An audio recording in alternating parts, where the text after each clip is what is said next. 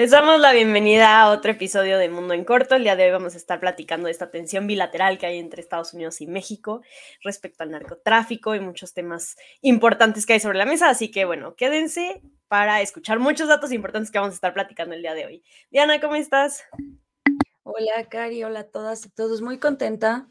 Ha sido como unos días muy productivos, muy emocionantes. Y pues nada, como siempre, la verdad, afortunada por estar aquí compartiendo espacio una vez más contigo. Y sin duda el tema de hoy, pues muy interesante, creo que para todas y todos. Y para personalmente, muy apasionante esto de hablar de relaciones bilaterales. Entonces, pues será un increíble programa. Ojalá que se queden para escuchar un poquito de diferentes perspectivas. Así es, y la parte buena de esto es que también ya activaron la em, posibilidad de comentar en Spotify y en sus podcasts favoritos. Así que si están escuchando esto por medio de podcast, al terminar el episodio, cuando les surja la inquietud de comentar algo, escríbanos y ahí estaremos platicando en redes sociales y lo mismo por YouTube y por Facebook, donde podrán estarnos viendo en vivo y directo. Bueno, no en vivo, pero que nos vean nuestras caritas, vaya. Así que, bueno, pues podemos empezar con el tema, Diana, porque efectivamente creo que todo esto surge y podemos ahí iniciar con la nota a partir de la desaparición de cuatro personas estadounidenses en Matamoros, ¿no? Así es. Eh, bueno, quizá un poquito de contexto. La noticia tiene de principios de mes, ya estamos por cerrar marzo y marzo 2023, no sé cuándo vayan a estar escuchando esto, pero habrá vigencia. Entonces, un poquito de contexto, el 3 de marzo, cuatro estadounidenses eh, fueron, eh, vaya, desaparecidos por un equipo de hombres armados que les secuestraron justo en Matamoros, Tamaulipas, cabe aclarar. Y a partir de esto surge la preocupación y surgieron las diferentes intervenciones de que incluso el FBI pues ofreció una recompensa de 50 mil dólares para quienes pudieran dar algún tipo de información sobre el paradero de estos eh, compatriotas eh, suyos, ¿no?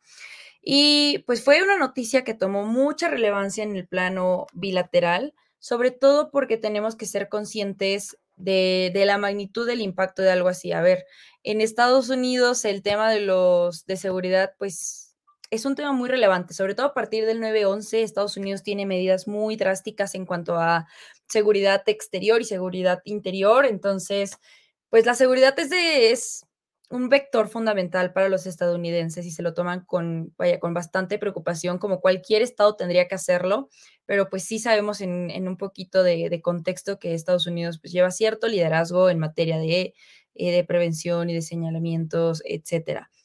Ahora, algo muy importante sobre estos hechos es que a mí me causa mucho ruido que el FBI hace esta oferta y pues en México, México y Estados Unidos tienen ya unos antecedentes muy interesantes sobre cómo se, se, se, relacionan en cuanto a la intervención de agentes o no en nuestro territorio, ¿no? Este, ya hace algunos años y ayeres tuvimos incluso casos donde venían este, espías, etcétera. Surgió lo de, lo de Camarena en el 85. Eh, bastantes acontecimientos históricos que han sido parteaguas de cómo es que en México tomamos la, la, participación de agentes estadounidenses para nuestra seguridad y en casos que a ellos les convenga, pero sí el más reciente y que incluso pues cambió alguna y generó alguna reforma a nuestra ley fue el caso de Sinfuegos, que hizo que incluso en la Cámara de Diputados aprobaran una reforma que limitaría la presencia y pues e, e intervención de agentes extranjeros en México. Entonces, pues tener a consideración que la participación que hoy se tiene de agentes del FBI o cierta colaboración bilateral no es igual a la que teníamos previo al 2020 que sucedió esta reforma después de lo de Sinfuegos, que pues para cuestiones de, historia sí es muy importante. Y algo también muy interesante que pasa en consecuencia de este hecho y que a lo mejor a mí me puso a reflexionar mucho es eh, pues la velocidad con la que encontraron eh, y afortunadamente a estos cuatro estadounidenses eh, que fueron desaparecidos el 3 de marzo, hallados ya localizados el 7 de marzo, es decir, únicamente pasaron cuatro días. Sabemos que lastimosamente esa no es la realidad de los cientos de miles desaparecidos en nuestro país. Entonces eso habla mucho de la ventaja y prioridad que le dieron a, pues a extranjeros en nuestro territorio, que no es para menospreciar que era necesario y que es de gran importancia, sin importar de dónde vinieran y quiénes fueran, pero pues sí, pues cabe señalar un poquito la prioridad, ¿no?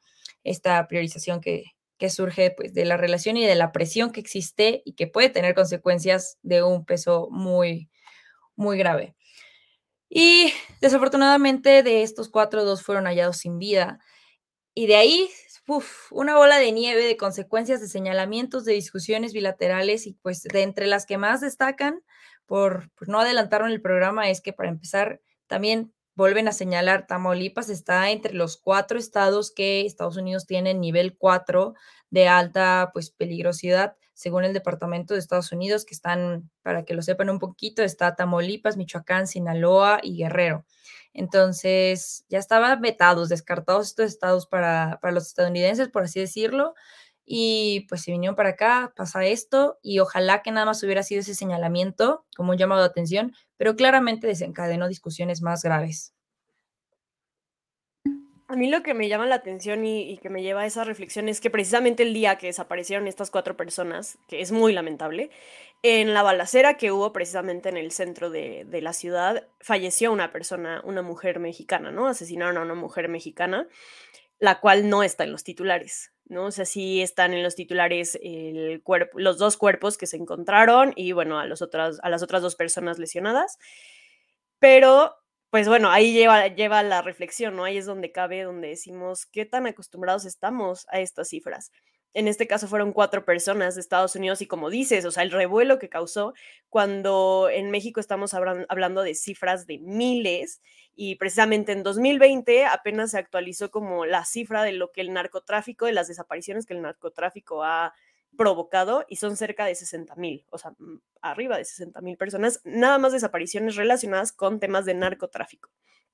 Esto nos está hablando de un promedio más o menos de 24 personas por día habría que actualizar, ¿no? A los recientes años. Pero, eh, pues eso, o sea, reflexionar sobre lo normalizado que tenemos eh, el crimen organizado en nuestro país.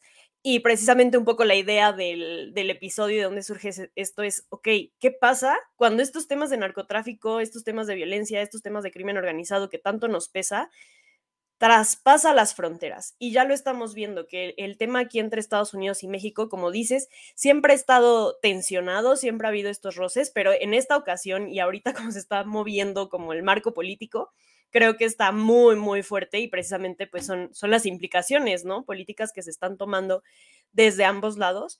Y bueno, también siempre, siempre poner todo en perspectiva, porque estamos en una coyuntura electoral para ambos países, entonces esto creo que impacta bastante en, cuáles son las medidas o las políticas que cada territorio está proponiendo o está buscando llevar a cabo, porque pues precisamente el tema del narcotráfico, sobre todo a la frontera de México, insisto, no es un tema que con, con la frontera geográfica termine, sino que realmente traspasa y ahí hay miles de factores sociales culturales, etcétera, que nos van a llevar a reflexionar a lo largo de, todo el programa. Pero sí, pues yo quería apuntar esto, ¿no? O sea, que siempre tengamos como esa, mm, pues, ver también qué está pasando de este lado del, pues, del territorio y, y no ser indiferentes a lo que también nos afecta como sociedad.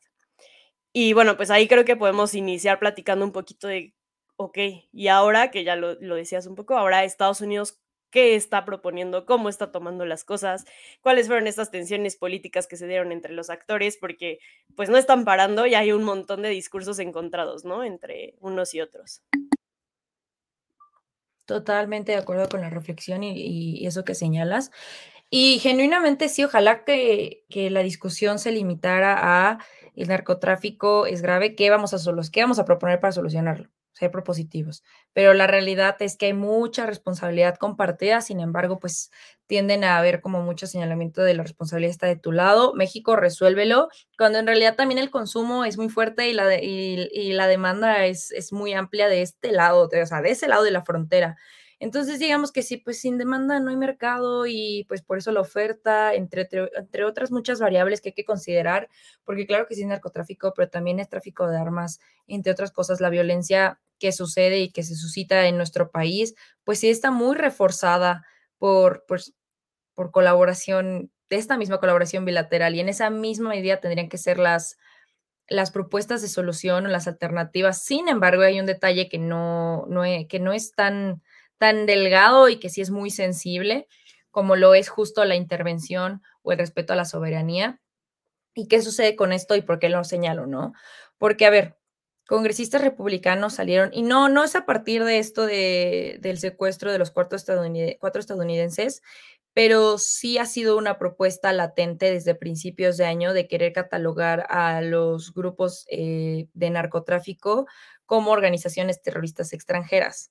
Esta es una categorización muy específica de Estados Unidos que cumple, eh, que busca señalar aquellas, aquellos grupos que cumplen con ciertos eh, aspectos y características de la sección 219 del Immigration and Nationality Act, que es INA por sus siglas, este, y básicamente, pues busca que sean organizaciones que sí busquen incidir, planificar este, actos terroristas, que tengan entre sus acciones y herramientas em, el sabotaje, la agresión, entre otros muchos aspectos muy específicos, que puede ser muy arbitrario, para serles honesta. O sea, hay, hay definiciones que son mucho más específicas que buscan eh, clasificar al terrorismo como una línea de índole cultural o ideológica, em, pero esta clasificación es, digamos, muy abierta a la interpretación, lo cual es un arma de doble filo, porque sí toma con delicadeza, eh, pues, la prevención de cualquier organización de crimen organizado que podría atentar contra, eso sí es muy específico en esta definición, contra la sociedad estadounidense o su seguridad nacional, etcétera, pero digamos que eso es lo que se, se especifica. Sin embargo, es tan amplia la definición que podría entrar pues grupos organizados de narcotráfico como también los grupos de vandalismo en Tepito. O sea, al final, si en una de esas se cruzan y pasa un asalto y algo le pasa a otro estadounidense, pueden categorizarlos de la misma forma. Entonces, es, es así de delgada la línea que parece absurdo, pero pero no es tan absurdo porque de verdad que como cuando se trata de legislar y ponerse en un estrado y las discusiones que se tienen en el Congreso y en la, en la Cámara pues de legisladores en Estados Unidos, pues pasa como aquí en México, no crean que solamente aquí en México salen con sus carpas y a decir sandeces, también pasa allá, o sea, políticos son políticos y pues dicen cosas sin sentido y solamente para argumentar y posicionarse en las discusiones de coyuntura aquí y allá. Entonces, eso sucede. Pero cuando Estados Unidos dice, los grupos de narcotráfico deberían ser catalogados como terroristas, no solamente está haciendo un favor a la seguridad nacional de Estados Unidos, se está haciendo un favor de ser tan permisivo con sus intervenciones en México, porque es prácticamente una herramienta legal que les da cierta libertad de intervenir, como ya lo dije, y de tratar de combatir estos grupos terroristas, porque esa es como la chamba heroica que siempre se da a Estados Unidos de decir, nosotros los liberamos y nosotros somos los defensores de la democracia, derechos humanos y libertad. Sí, ustedes, Estados Unidos, que todavía tienen legalizada la pena de muerte, ajá, ellos mismos. Entonces, este discurso que es muy favorecedor para, digamos, este, esta doctrina que ya conocemos de Estados Unidos y la grandeza y su expansionismo, etcétera, pero es súper, súper agresivo, nada pasivo, más que nada agresivo, con, la, con el respeto a la soberanía de México. Y pues en México lo nombramos como doctrina Carranza, ya sabes, como no intervencionismo, no me meto en tus broncas ni en tus problemas internos por respeto. Pues básicamente eso esperaríamos, porque es algo que practicamos, pero pues las tensiones empezaron por este tipo de discusiones, por este tipo de sugerencias.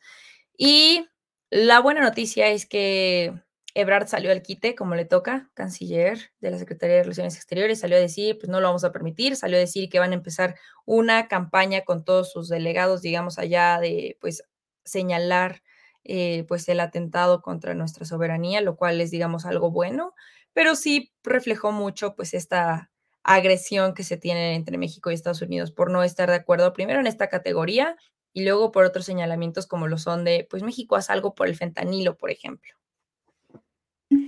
Y ya mencionaste tú la problemática, ¿no? De cómo Estados Unidos define el terrorismo, cómo lo, cómo actúa frente a él. Y ahí algo que a mí me preocupa puntualmente es temas de derechos civiles, temas de debido proceso, temas de juicios justos, etcétera, etcétera, etcétera.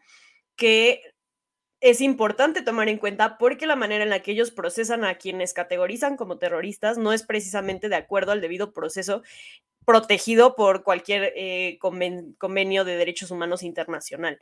Entonces, ahí es como una primera preocupación.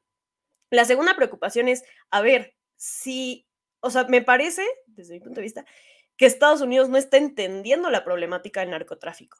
A diferencia de algunos otros quizás este, grupos terroristas o que se han categorizado como terrorismo, que podemos tener en el imaginario colectivo, como por ejemplo tema de ISIS, etcétera, el narcotráfico es muy distinto porque tiene un montón de elementos. O sea, el narcotráfico va desde el cultivo, desde la elaboración, desde la producción, desde el transporte o el, mismo tráfico, etcétera, la comercialización, el lavado de dinero, que es como esta cadena final, etcétera, ¿no? Y en cada una de estas fases hay un montón de personas involucradas que en muchas ocasiones están, em, pues digamos que pertenecen a categorías que han sido vulneradas, ¿no? Es decir, no es tan sencillo como, ok, entonces, siguiendo la cadenita del narcotráfico, a todos los vamos a sancionar como terroristas, desde a lo mejor el campesino que sirvió de mula para este, esta famosa categoría de mula para transportar o traficar la droga de México a Estados Unidos, hasta quizás el capo de capos de capos que está lavando su dinero en Los Ángeles. Entonces, creo yo que el, el tema del narcotráfico es sumamente complejo, es algo cultural, es algo social, más allá de lo económico, más allá de lo delictivo, y creo que si quieres aterrizarlo en terrorismo y decir, ya, con esto vamos a terminar, no estás entendiendo realmente la problemática de, lo que el narcotráfico implica, ¿no? En ese sentido, por ejemplo, la misma ONU tiene un documento donde mencionan que las, los castigos deben ser proporcionales dependiendo de la cadena en la que se encuentre a, a la persona que delinque dentro de esta cadena de narcotráfico. Es decir, no puede ser la misma sanción, insisto, para un capo, quizás de un cártel, como para a lo mejor los sicarios, como para a lo mejor quienes, los campesinos que cultivan la materia prima, etc., etc., etc. Y hay un caso súper importante que podríamos tomar como caso de estudio, es el tema en Portugal. En Portugal lo que se hizo fue reducir la pena a quienes eran precisamente mulas o que transportaban droga, porque se entendía eh, las vulnerabilidades en las que estaban estas personas, ¿no? Que muchas veces son temas económicos, que muchas veces incluso son temas violentos, ¿no? O sea, donde la gente quizás está amenazada para transportar diversas sustancias, etcétera. Entonces, pues bueno, yo creo que ahí sí falta bastante entendimiento por parte de, de, Estados Unidos de cómo funciona el narcotráfico y en general los fenómenos de crimen organizado que no es tan sencillo de, de, destruir o de erradicar de esta manera. Porque, ¿qué es lo que pasa? O sea, la conclusión de esto es, a ver, me topo a, un, a una mula, ¿no? O sea, una persona, eh, quizás el término no es el correcto, pero creo que es el que colectivamente entendemos más. Pero bueno, digamos que agarro a alguien que está transportando cocaína, fentanilo, lo que sea, de la frontera, o sea, pasando la frontera y yo lo, eh, lo sentencio como terrorismo, etcétera, etcétera, etcétera, etcétera. Para el cártel es muy fácil conseguir a otra persona que haga ese ejercicio. O sea, realmente no es algo que para ellos vaya a realmente implicar una baja, que realmente vaya a debilitar sus redes, etc., etc., etc. Entonces, insisto, o sea, creo que hay que entender realmente lo que es el fenómeno del, del narcotráfico y entonces, pues buscar la manera de atacarlo. Aquí en México, y nada más como dato ahí curioso, en México, en el Código Penal Federal, el narcotráfico está sancionado de 10 a 25 años de prisión y menciono el narcotráfico de manera general porque precisamente prevé todas estas fases, todas estas actividades delictivas que pueden darse, ya les decía, o sea, producción, cultivo, transporte, eh, comercialización, etc, etc, etc. Entonces, pues bueno, creo que ese es un punto importante a considerar. Y en ese sentido es como, ok, entonces, ¿qué sí se puede hacer? Y ahorita podemos hablar un poco de cuál fue la respuesta de México, cuál fue la respuesta, respuesta quizás puntualmente de AMLO, ya decías tú la de Marcelo Ebrard, pero AMLO también qué dice, ¿no? Y ahí un poquito adelantándome, pues él dijo, bueno, ¿y Estados Unidos qué va a hacer con su gente? O sea, más allá del intervencionismo, ¿qué va a hacer de su lado? Porque eso es importante realmente México no tiene redes de distribución de droga dentro de Estados Unidos. O sea, lo pasan a la frontera y ya les dicen, pues van, ustedes distribuyanlo. Entonces, creo que sí hay un sesgo súper fuerte de creer que solo el narcotráfico está en México y que en Estados Unidos no hay esa problemática, cuando allá también se distribuye y allá también hay micro narcotraficantes y también grandes narcotraficantes. Y sobre todo el tema de las personas que consumen drogas en Estados Unidos. Ya lo decías tú, o sea, es el país número uno en, en consumo de cocaína, por ejemplo. Y ahorita lo vamos a acotar a fentanilo y también como los estadounidenses vienen también a nuestro territorio a consumir sustancias. Sí, claro, qué fuerte lo que dices, porque es muy cierto esta, este sesgo de, a ver, México, solucionanos la vida, ¿no? No pases migrantes, no pases drogas, no pases armas, no pases problemas. Y en realidad es como, pues, ¿qué te parece Estados Unidos si dejas de ser un imán de problemas? Si empiezas a, flexibilizar tus leyes y empiezas a hacerte responsable de, de sí ser ese estado que te posicionas como por ser, ¿no? El estado ideal, el del sueño americano, etcétera. Y no empiezas a querer que todo el mundo te solucione la vida porque tú quieres seguir como viviendo en la perfección, haciéndote cero, cero responsable de lo que sí te compete. Entonces, sí, es como un problema muy grande que tenemos que, enfrentar y que nuestras autoridades tienen que, lidiar, porque la colaboración bilateral es fundamental, así como para lo bueno, comercio, crecimiento, transición energética, llámese crecimiento cultural, intercambio de lo que sea, positivo, sí, pero todo esto negativo es lo que existe. O sea, en cualquier relación hay buenas y malas, y las, las malas no solamente podemos hacernos como que no las vemos, porque si no suceden este tipo de cosas. A ver, en Estados Unidos desafortunadamente mueren al menos 100 mil personas de que al año por fentanilo. O sea, el, nivel de, de, adicciones en Estados Unidos es gravísimo. Y genuinamente, pues quizás México sí es de sus más grandes proveedores de, de esta sustancia, pero no es, digamos, la única ruta internacional que lleva fentanilo. Entonces, el problema no solamente somos nosotros, pero sí es muy fácil señalarnos porque al final estamos en su frontera sur y sí compartimos muchísimas, este, muchísimas, vaya, relaciones y muchísimos, muchísimo intercambio, ¿no? Entonces, sí, ok, entiendo el señalamiento. Lo preocupante aquí es que, a ver, sí, como dice Cari, lo vamos a acotar a fentanilo. ¿Y qué es lo que sucede? ¿No? Dicen, ok, entre las cosas donde dicen, quisieron hacer esta categorización del narcotráfico como grupos de terrorismo, está permitir que haya intervención incluso de elementos de seguridad de Estados Unidos en, este, en México para combatir cualquier este tipo de producción de fentanilo, etcétera. Cualquier responsable de fentanilo, digamos que es foco de atención a, a los elementos estadounidenses. Primera, pues no se puede permitir ese tipo de intervencionismo, que es algo súper preocupante. Segunda, pues realmente el fentanilo incluso tiene otros usos como lo son en términos médicos, y es aquí donde empieza el debate de lo que dijo luego AMLO, ¿no? De, ay, pues que dejen de usar fentanilo. Encuentren alternativas, no usen fentanilo. Y la realidad es que para términos médicos incluso hay muchísimos filtros, o son, son incluso recetas especializadas que requieren como muchísimos, digamos, puntos de revisión para decir, ah, ok, ten fentanilo. Y el fentanilo sí es una sustancia súper adictiva y con muchísimo más daño incluso que la cocaína o que la heroína, que la heroína es de las como más graves, entonces pues vemos al fentanilo como un igual y pues algo peor.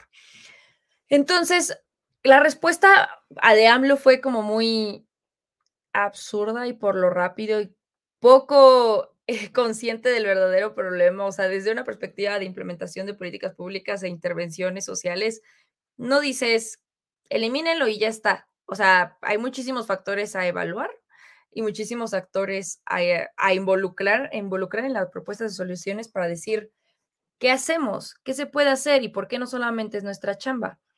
Entonces sí, sí veo por delante un, problema medio grave, porque de entre todas las cosas, ahorita creo que están haciendo de, de, la relación bilateral como este discurso de, pues sí, México, hazte cargo de tu producción y comercialización de ciertas sustancias, pero también hay, hay que entender que el problema del narcotráfico, sí como el mercado o más bien como este empresariado sí se debe atender, pero también como un problema de salud que pocos actores están abordando de esta forma.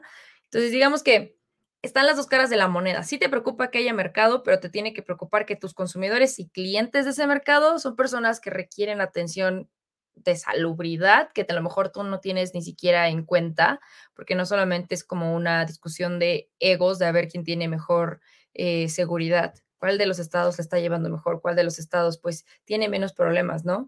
¿Cuál de las sociedades está más sana? ¿Cuál de las sociedades está mejor atendida? O sea, ese tipo de, cosas, de preguntas son las que yo también me gustaría que, que se plantearan cuando se tienen este tipo de discusiones. Sí, y es que el tema del fentanilo ahorita preocupa mucho por lo que decías, ¿no? Es sumamente adictivo, es mucho más barato de producir, se necesitan muchos menos dosis para, deja tú entrar como en estos trips y olvidarte de todo, etcétera, sino para morirte, o sea, realmente son dosis letales. Y la cuestión aquí es precisamente, o sea, es una droga sintética que en un inicio fue utilizada y todavía es utilizada para fines médicos, justo para eh, tener un efecto mucho mayor a la morfina, por ejemplo. Entonces, como dices, o sea, realmente médicamente no es tan fácil acceder a ella. E incluso hay muchos doctores que solamente en casos así de superterapia intensiva, urgencias, etcétera, las utilizan precisamente por este riesgo a la adicción. Y lo que las cifras demuestran es que realmente la gente adicta al fentanilo no lo ha hecho por un tratamiento médico, ¿no? O sea, no que a, partir de un tratamiento médico que me administraron fentanilo, entonces lo comencé a consumir. O sea, son muy pocos los porcentajes, cerca de un 2% de las personas que quizás generaron esta adicción a partir de un tratamiento médico. Entonces, como dices, o sea, también es, a ver, o sea, prohibirlo en términos médicos no va a hacer ni va a disminuir la, el consumo de fentanilo que se está dando tanto en México como en Estados Unidos.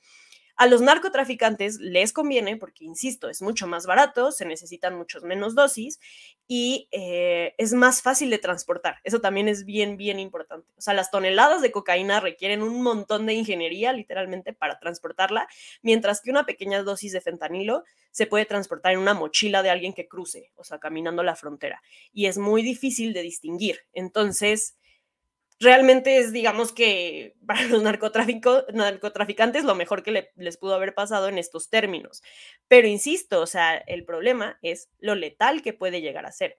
Y en ese sentido hablábamos mucho, aterrizándolo como el contexto temporal en el que estamos ahorita, a Spring Break, ¿no? Que ya viene y que para los estadounidenses pues es como el momento de destape total. Y por ejemplo, del lado de Estados Unidos ya se está previniendo esto, eh, sobre todo, por ejemplo, en playas, en Florida, etcétera, donde las personas que van a estar, o sea, salvavidas, guardias, etcétera, tienen una sustancia que precisamente revierte el efecto del fentanilo hasta el punto de quizás revivir a una persona que por sobredosis esté a punto de morir. Sustancia que aquí en México precisamente se necesita muchísimo para llegar a ella, o sea, para, para adquirirla.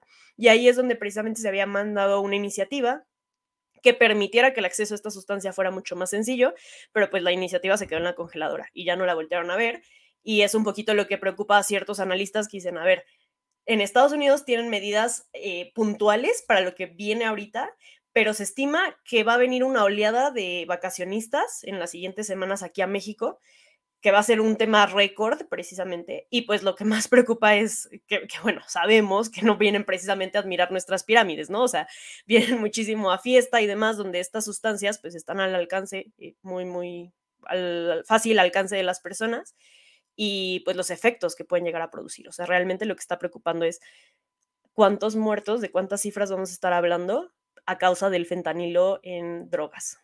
O sea, la sustancia dentro de otras drogas, pues. Entre el abanico de posibilidades. Y, es muy cierto, o sea, primero porque creo que es como dato muy de cultura general, pero para quien no lo sepa, en Estados Unidos la edad legal para consumir alcohol es de 21 años. Sí pueden votar a los 18, pero no pueden tomar alcohol, cosa que me hace un poquito de cortocircuito a veces. Pero, pero bueno, o sea, algunas decisiones requieren mucho más criterio, ¿no? El, voto qué, o sea, en realidad el voto que alcoholizarse, pues a lo mejor, ¿no? Sí, sí requiere un poquito de más, de más madurez. Y de entre esas cosas y decisiones que pueden tomar o no los estadounidenses, pues antes, los de, de los 21 es sí viajar a México para vacacionar, para vivir en excesos y para justamente pues ser víctimas de un problema que ya está quejando a su sociedad y entonces a lo mejor si no eran consumidores previo a llegar a México y para este fin, en una de esas se pueden ir siendo consumidores y eso sí es un problema que, que al final no es culpa de nosotros como mexicanos ni de nuestra sociedad o como tal, sino es como un poquito también cultural. Entonces hay muchos frentes que atender, sí es muy preocupante, sí creo que es como un poquito irónico que, que, en realidad, pues sí, justamente Estados Unidos está advirtiendo no vayan a México, entre líneas sí son muy específicos con qué estados, pero de manera general se dicen no vayan tanto a México porque hay muchos riesgos, etcétera, pero pues somos como destino favorito para este tipo de, de lo que era y de no, y sin control y todo, ¿no? Y está padrísimo, sí, pero hay consecuencias mucho más graves que llevan a este tipo de tensiones que sí, ya, ya hablamos más de, de responsabilidades de Estados y no solamente de un desmadrito juvenil. Entonces, pues ojalá que, que estas cifras que están medio preocupantes sean, vaya, se, sean una sobreestimación de lo que en realidad va a pasar en, en los mejores de los deseos, ojalá que no llegue a mayores, pero sí, desafortunadamente, seguramente enfrentaremos unas cuantas notas que empiecen a ampliar la discusión al respecto, ¿no? Ya en abril van a tener consejos de seguridad, tanto, este, ambos estados, para discutir un poquito de las alternativas y propuestas que se tienen que empezar a encaminar y ejecutar para dar solución a estos problemas.